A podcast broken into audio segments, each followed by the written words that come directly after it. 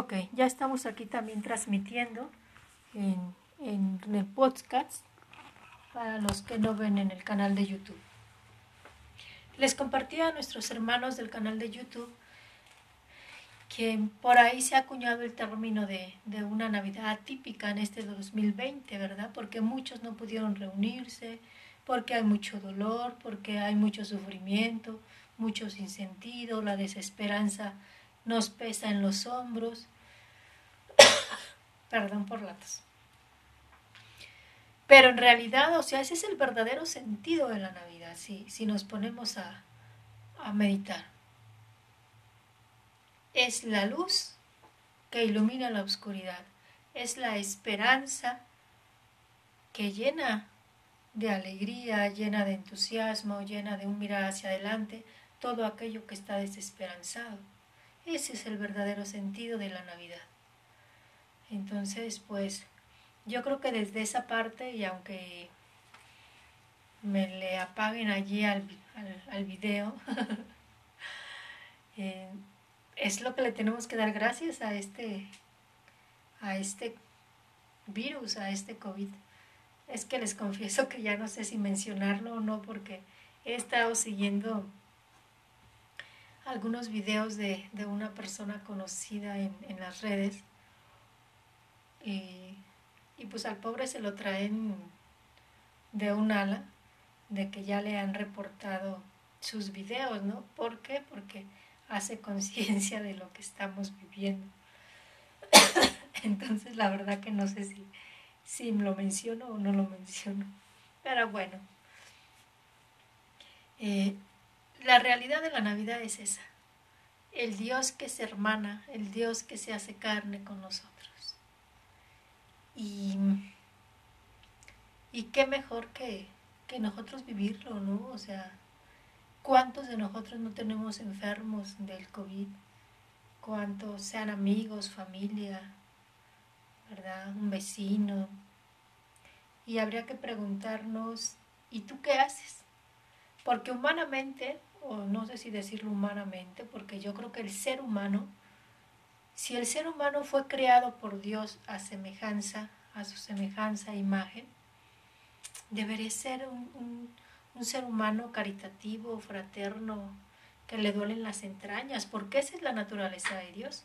Entonces esa debería ser nuestra naturaleza. Y muchas veces hacemos lo contrario. Eh, vemos a alguien infectado y, y, lo hacemos a un lado como que si fuera un apestado, perdónenme la frase. Y, y es normal que dé miedo, ¿no? Pero, pero nosotros no somos animales, ni siquiera un animal hace eso, ¿verdad? O sea, el, el animal desde su raciocinio, lo poco que tenga, o instinto, se compadece del mal del otro. Conti más un ser humano, ¿verdad? Pero en este tiempo a veces nos gana el miedo, nos gana el miedo y, y, a veces no nos preocupamos por quien lo necesita, ¿verdad? No confundirlo con ser imprudentes, o sea, que si tenemos un enfermito, sea vecino, eh, familiar, conocido, pues es necesario, o sea, aislarlo, pero estar atento a cubrir sus necesidades, ¿verdad? Hasta que primeramente Dios y en nombre de Dios quede sano. Bueno, después de tanto rollo, vamos a, a dar lectura. La liturgia del día de hoy está riquísima y no creo alcanzarla a abarcar en este primer momento, sobre todo por la, la, la plataforma de podcast que nada más me permite 15 minutos. Entonces trataré de hacerlo tres tiempos durante el día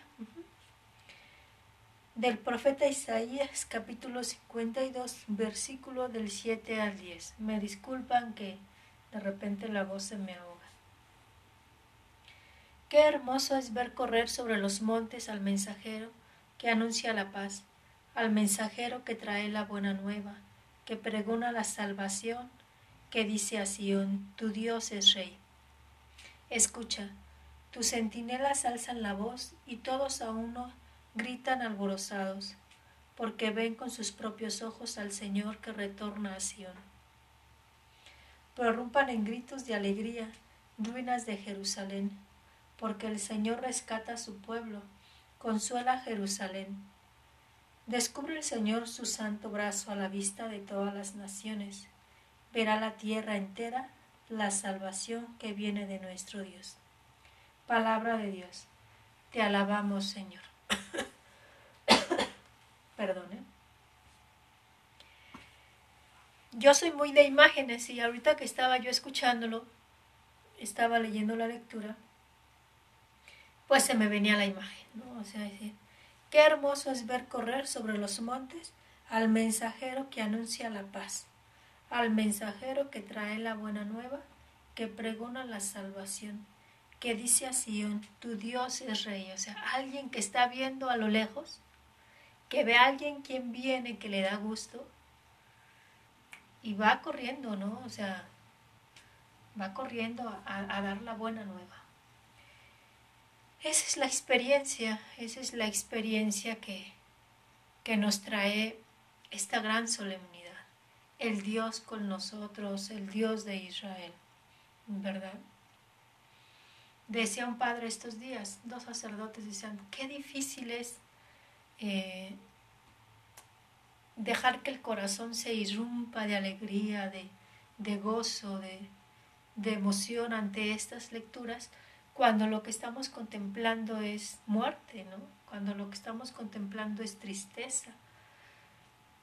Nosotros tenemos varios hermanos de nuestra congregación hermana Misioneros del Espíritu Santo internados. Por lo menos dos están, creo que son dos los que están internados de COVID. Eh, uno de ellos es un obispo.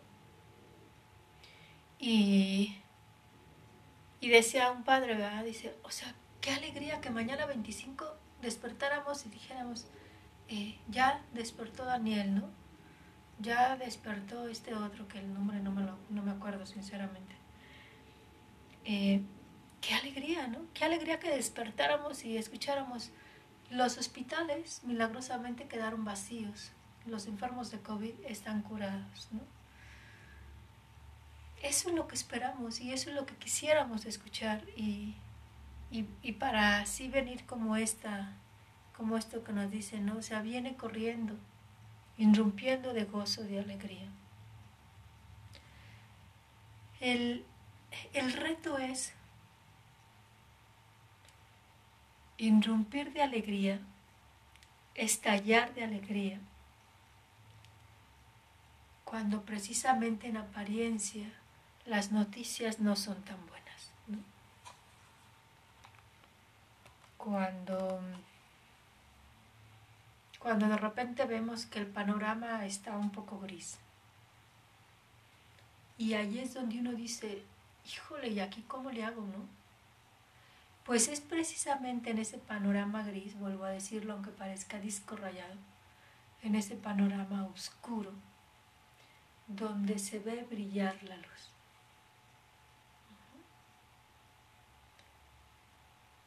Es en esta muchas veces desesperanza, oscuridad, donde nos viene la, el gozo, la alegría del Salvador. Lo que pasa es que es un gozo, una alegría muy diferente a la que estamos acostumbrados, a esa alegría que resuena con tamborazos, con serpentinas, ¿no? Que a veces esa alegría habría que ver si de verdad es alegría. ¿Cuántas veces vamos de fiesta en fiesta, de convivio en convivio, y el alma la llevamos quebrada, la llevamos lastimada, herida, muchas veces la llevamos muerta. Y vuelvo a lo mismo, ¿por qué? Porque nuestras fiestas de fin de año, nuestras fiestas de Navidad habían sido eso, de fin de año. Pero al cumpleañero muchas veces no lo habíamos tomado en cuenta. Y esta bendita pandemia nos ha obligado a eso. Y ojalá que, que lo hayamos aprovechado y lo estemos aprovechando, porque anoche fue Nochebuena, pero la Navidad, la Navidad es, es todo este tiempo hasta la Epifanía. Dice, prorrumpan en gritos de alegría, ruinas de Jerusalén, porque el Señor rescata a su pueblo, consuela Jerusalén. Descubre el Señor su santo brazo a la vista de todas las naciones. Verá la tierra entera la salvación que viene de nuestro Dios. Les voy a poner un ejemplo, disculpen que, que me ponga como ejemplo, pero voy a poner este, voy a tratar de poner este ejemplo de que es en forma física, en forma biológica, para entender lo que se da a nivel espiritual, a nivel alma. Em, ya como les dije, yo eh, estoy saliendo de un cuadro de COVID, ¿verdad? Ahorita son las secuelas, secuelas fuertes, y que yo nunca me imaginé. Sinceramente una cosa es escucharlo de otros y otra muy diferente vivirlo. ¿verdad? Acostumbrada a decir yo salgo adelante, le echo ganas y salgo adelante. Pues no me funcionó. Les confieso que esta vez no me funcionó, ¿no? O sea, que otras veces yo decía, Señor, échame la mano y yo pongo de mi parte y salimos, ¿no? Esta vez no me funcionó. Yo hace dos, tres años, tres, cuatro años, viví un proceso de meningitis, mm, entre encefalitis y meningitis. Y aún con lo duro que fue, yo fui viendo cómo me fui restableciendo, ¿no? Y, sentía la fuerza de voluntad y échale ganas y todo. Y esta vez créanme que no. Esta vez, este, no podía. El cuerpo no me respondía. Es, es, yo les digo a mis hermanas que es un virus que te ataca en lo emocional y en lo físico. Y que tratas de echarle ganas y, y es como, como una máquina de un carro que le estás, yo no sé manejar, ¿no? Pero, pero que le estás acelerando, acelerando y nada más escuchas que se ahoga y no arranca. Así es un poco la experiencia que yo he vivido. Y que de repente un día amanezco y siento que avancé un paso y que puedo hacer esto y al día siguiente o en el mismo día siento que caminé dos pasos para atrás. Claro, sentirte así te apachurra, ¿no? Y curiosamente hoy me pasó. El médico me había mandado un medicamento que, que si me dolía la cabeza, me mandó a decir que me lo tomara con mi hermana que también le había dado coronavirus. Y yo decía, pues en sí así como dolor de cabeza no siento, ya nada más cuando me siento muy cansada sí me coge el dolor de cabeza. Entonces no me la había tomado, yo dije, no hay necesidad. Y anoche ya después de, de, la misa de, Navidad, de cenar con mis hermanas, yo dije, no, ya estoy muy cansada y me está dando la cabeza, ahora sí me voy a tomar el medicamento. Hoy amanecí, wow, otra, otra, absolutamente otra, ¿verdad? Yo me imagino que hasta me lo notan como en el tono de voz, en, el forma de, en la forma de dirigirme a ustedes.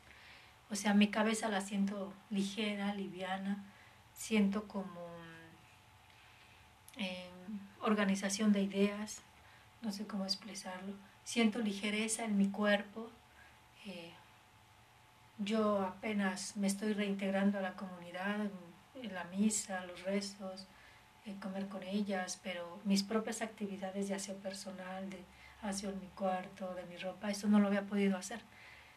Y yo cuando desperté sentí algo diferente. Y yo le decía al Señor, ¿es la Navidad o es el medicamento? ¿verdad? Me fui a lavar mi ropa, o sea, y, hasta ahorita siento pila. Esta hora era para que yo estuviera acostada. Les pongo este ejemplo, o sea, no por quedarme en mí, no por, por ensimismarme, sino como decir, eh, algo así es la Navidad. En, como un pedacito lejano trato de, descubrir, de, de describirlo. Eh, Dios es, es ese si se puede decir ese algo que viene y te inyecta vida, ¿verdad?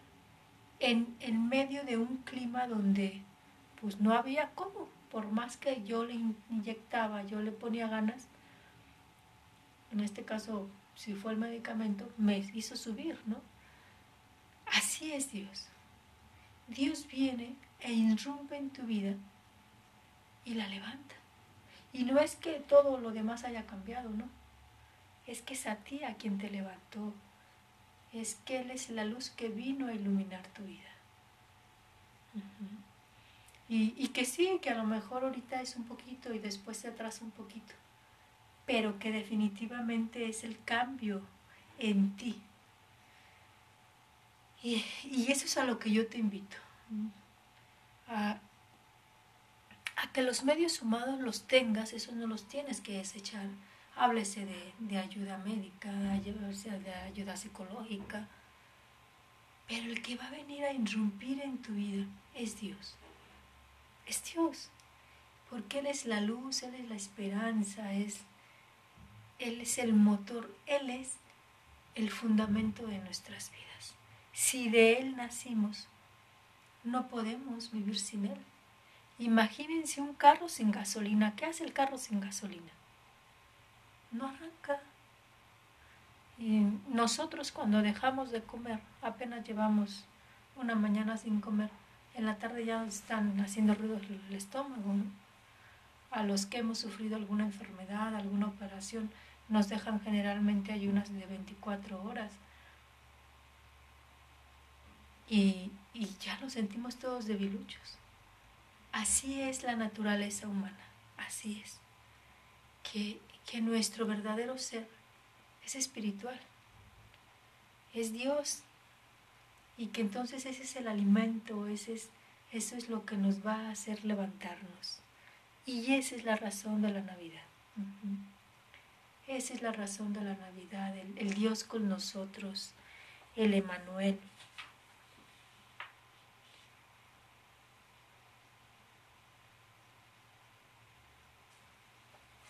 Y de ahí quisiera pasarme, no quisiera dejarlo pasar, sino unirlo. Es la segunda lectura. Espero que en podcast me dé tiempo. Es en Hebreos 1.1.6. En distintas ocasiones y de muchas maneras habló Dios en el pasado a nuestros padres por boca de los profetas ahora en estos tiempos que son los últimos, nos ha hablado por medio de su Hijo, a quien constituyó heredero de todas las cosas y por medio del cual hizo el universo. El Hijo es el resplandor de la gloria de Dios, la imagen fiel de su ser y el sostén de todas las cosas con su palabra poderosa. Él mismo, después de efectuar la purificación de los pecados, se sentó a la diestra de la majestad de Dios, en las alturas, tanto más encumbrado sobre los ángeles, cuanto más excelso en el nombre que como herencia le corresponde. Porque a cuál de los ángeles le dijo Dios, tú eres mi hijo, yo te he engendrado hoy? ¿O de qué ángel dijo Dios, yo seré para él un padre y él será para mí un hijo? Además, en otro pasaje, cuando introduce en el mundo a su primogénito, dice, adórenlo todos los ángeles de Dios palabra de Dios. Quiero resaltar dos cosas de aquí.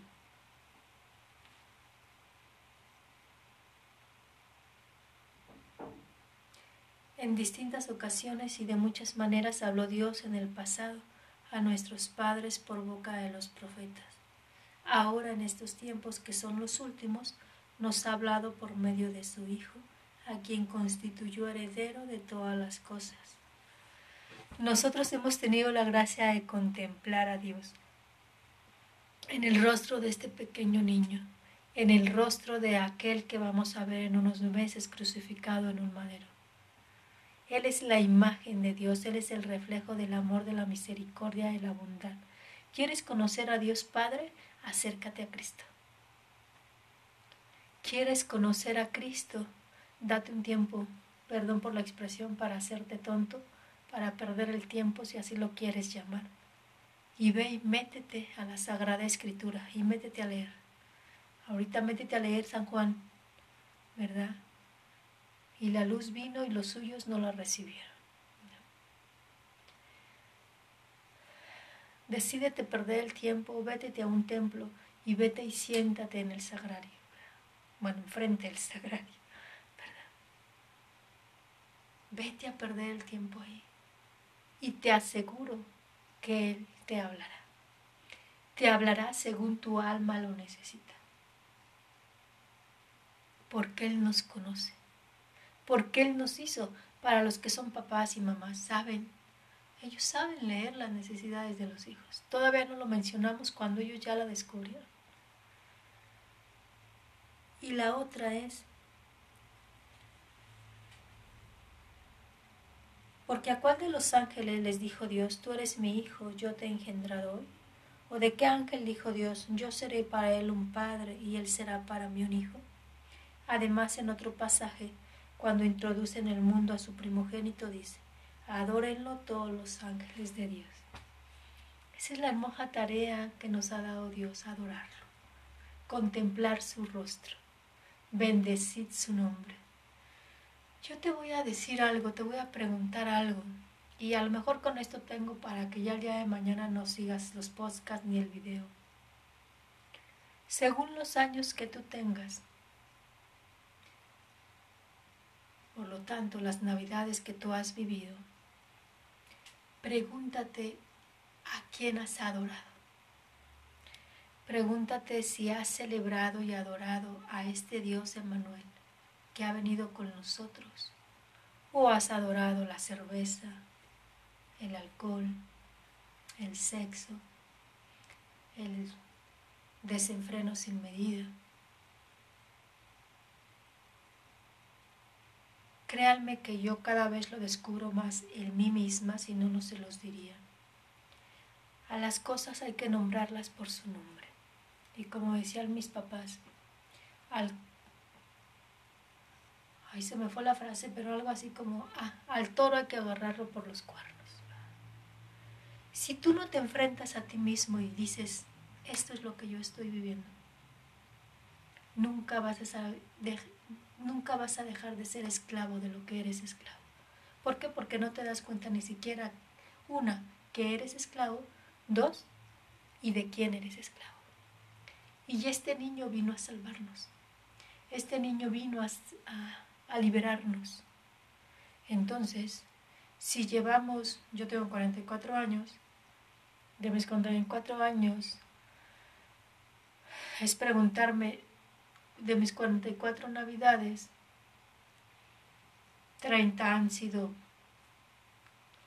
medias conscientes. ¿A quién he adorado? De niño a uno, pues las piñatas, los dulces, los juegos, ¿no? Pero ya uno que es adolescente, decir, ¿cuál era tu centro en la adolescencia, en la Navidad?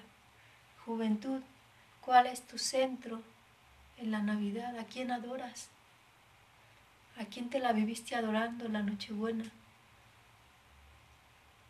Adultez, ¿a quién sigues adorando en la Nochebuena, en el día siguiente de la Navidad? Quizá hay gente que nos escucha de la cuarta edad, toda una vida transcurrida. ¿A quién has adorado? ¿Quién ha sido tu Dios? en todas estas navidades. Pues déjame decirte que te doy una buena noticia. Nunca es tarde. Así te quede nada más una Navidad por vivir. Así haya sido quizá lo mejor la última noche buena que hayas vivido y, y adorando a cualquier ídolo. Diría por ahí, y eso no lo digo, lo dice la Sagrada Escritura.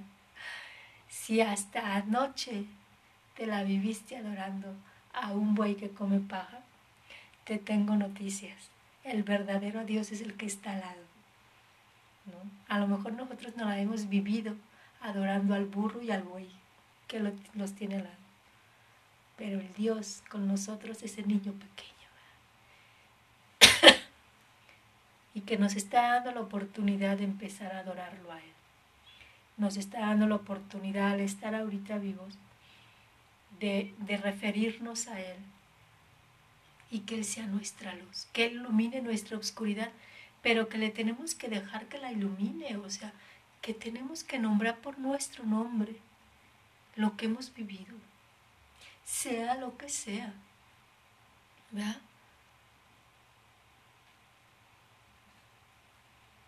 Me acuerdo del capítulo de la cananea, ¿no? Dice, he conocido al que estábamos esperando y me ha releído mi vida, ¿no?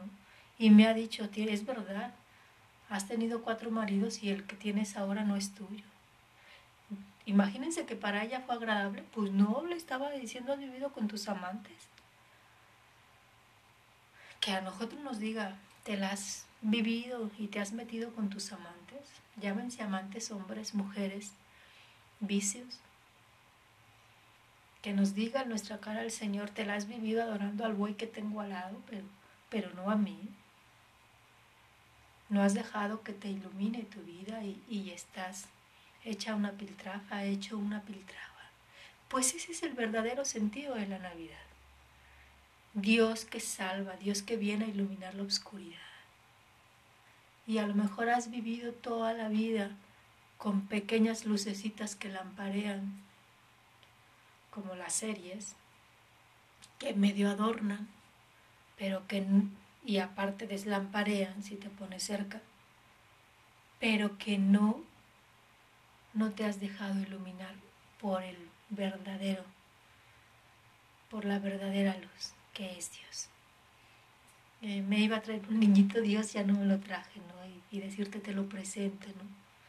Te lo presento por si no lo habías visto, o por si tenías miedo. Los antiguos cristianos decían que muchos de ellos,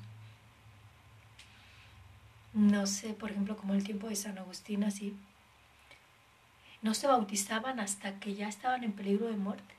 ¿Por qué? Porque se tomaban demasiado en serio el bautismo y sabían que si ellos se bautizaban, tenían que dejar todo. Valoraban realmente el peso de ser cristiano. Pues es una oportunidad esta Navidad de decirle que sí al Señor, si no le has dicho que sí. De volverle a decir que sí, si has visto que que de repente le quitamos la mirada al niño y, nos dejamos deslumbrar por el buey que come paja. Eso me pasa a mí y te pasa a ti. Lo importante es que nos demos cuenta y que veamos que, que este niño está aquí esperando a que lo tomemos en brazos y que nos dejemos llenar de esa luz, de esa vida que solamente Él sabe pues me despido porque ya, ya me llevé media hora. Gracias por su tiempo, muy feliz Navidad, de verdad. Les deseo muy feliz Navidad. Les, les deseo eso. Estamos vivos. Hubiéramos no podido estar vivos. Créanme que si hay algo que me ha regalado esta enfermedad es esa conciencia, estoy viva cuando sé que miles, miles han muerto.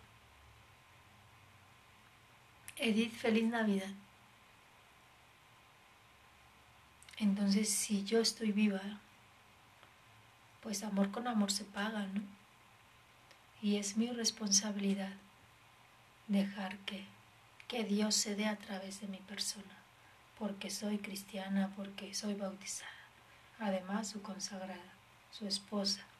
Y lo mismo tú que me escuchas. Eres cristiano. Desde tu bautismo eres profeta, eres sacerdote. Y tienes una responsabilidad. Felicidades. No olvides que Navidad es hasta Epifanía. Déjate invadir por el misterio. Y yo creo que más que nunca lo que vivimos hoy es darnos cuenta que no tenemos la vida comprada, asegurada. Así que aprovechala. En Dios mediante me falta comentar el Salmo y el Evangelio. Trataré de darme un tiempecito para en la tarde y comentarlo, para que en el ratito que tú tengas puedas meditarlo.